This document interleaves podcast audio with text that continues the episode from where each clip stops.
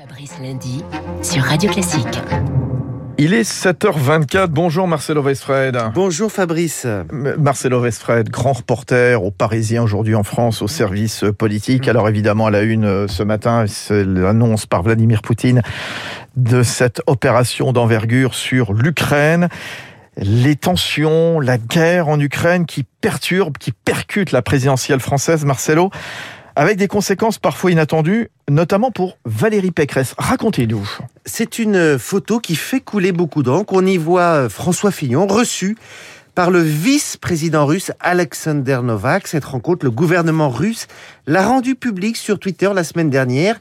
Ce cliché n'est sans doute pas fortuit car il y a une bataille de communication qui fait rage et Moscou se fait un malin plaisir de rappeler que François Fillon est aujourd'hui membre du conseil d'administration de deux groupes pétroliers proches de l'État russe.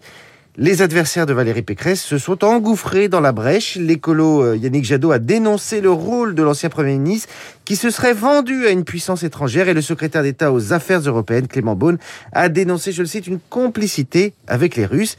Alors hier soir, Valérie Pécresse a été cuisinée sur le sujet, hein, c'était sur BFM TV. Elle s'est défendue en répondant, je la cite, que François Fillon a quitté la politique, qu'il a le droit de faire sa vie et qu'on doit le laisser tranquille. En fait, euh, Valérie Pécresse se serait bien passée de cette polémique, d'autant qu'elle intervient au moment où Libération sort une enquête sur des soupçons d'insincérité du scrutin dans la primaire des Républicains.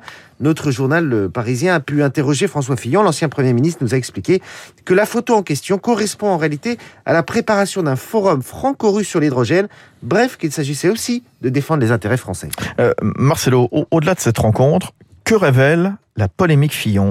Elle montre que l'ancien Premier ministre reste un personnage sulfureux pour une partie de la classe politique.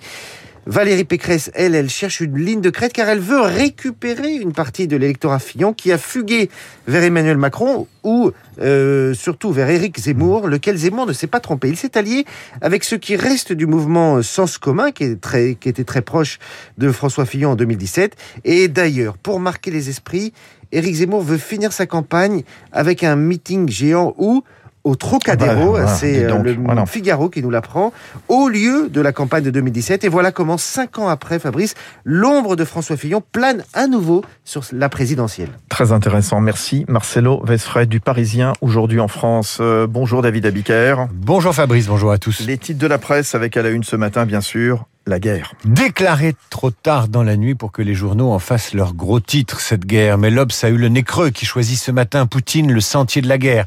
Pour la croix, c'est la fuite en avant. Que veut Poutine? Se demande l'hebdo le 1. Les échos reviennent sur les sanctions décidées par les, Occidentaux.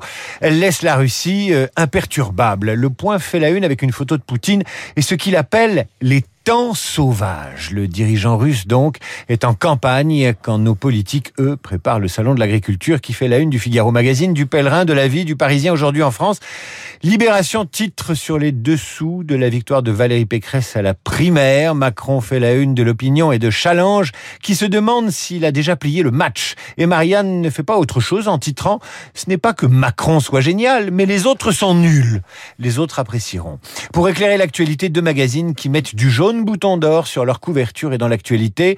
Le magazine Elle propose, propose 100 pages de mode solaire avec la top modèle polonaise Anja Rubik et le magazine Schnock met Patrick Devers à la une, toujours sur fond jaune avec cette phrase culte Je vous renverrai mon slip par la poste.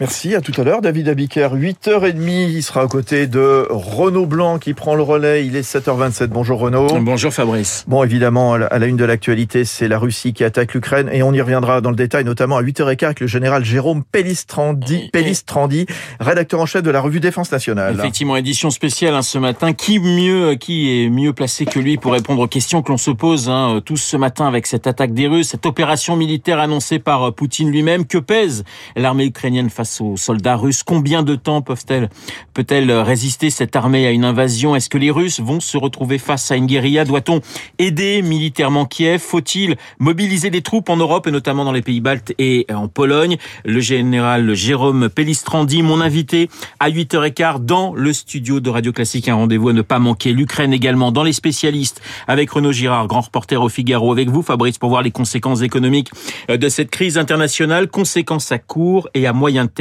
l'Ukraine encore et toujours avec euh, Franz Olivier Gisbert, France dans Esprit Libre. La stratégie